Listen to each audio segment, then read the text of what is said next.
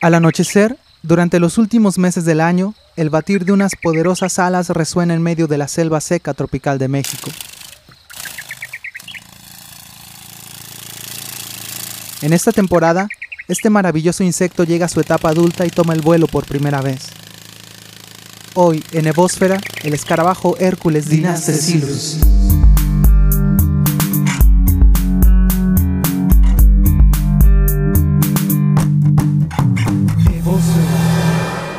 Dynastes hilus es una de las dos especies de escarabajos Hércules que son endémicas de México, ya que hasta la fecha de publicación de este episodio, su presencia en Guatemala y Honduras aún no está confirmada.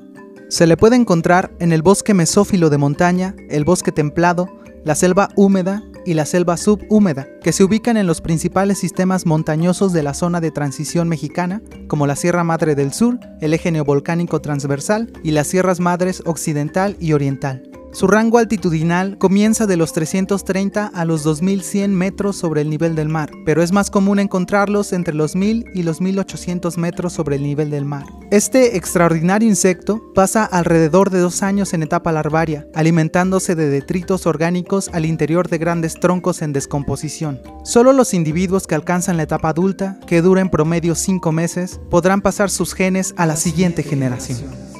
La talla corporal de Dynastes hilus va de los 40 a los 80 milímetros de longitud y de los 18 a los 30 milímetros de ancho. Tienen una coloración verde grisáceo brillante sobre los élitros y en la base del pronoto. Además, cuando el ambiente es húmedo, cambian este color a negro, lo que les confiere un mejor camuflaje para estas condiciones. Impresionante, ¿no?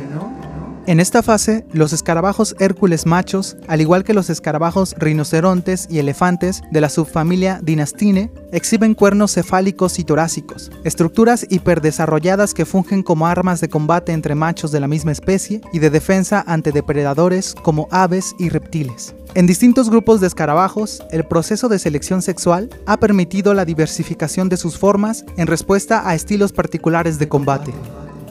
En Dynastes hilus, el desarrollo del cuerno cefálico crece en proporción al tamaño del individuo. Los machos más pequeños, llamados hipotélicos, desarrollan cuernos más cortos en comparación con los machos hipertélicos, que son de tamaño grande. Las hembras, por otro lado, son visualmente menos llamativas ya que no desarrollan este tipo de estructuras. Sin embargo, son ellas las que terminan eligiendo a sus parejas reproductivas. Aún en la actualidad, muchos aspectos de la biología y ecología de esta especie siguen siendo desconocidos, ya que son habitantes muy difíciles de observar en la naturaleza.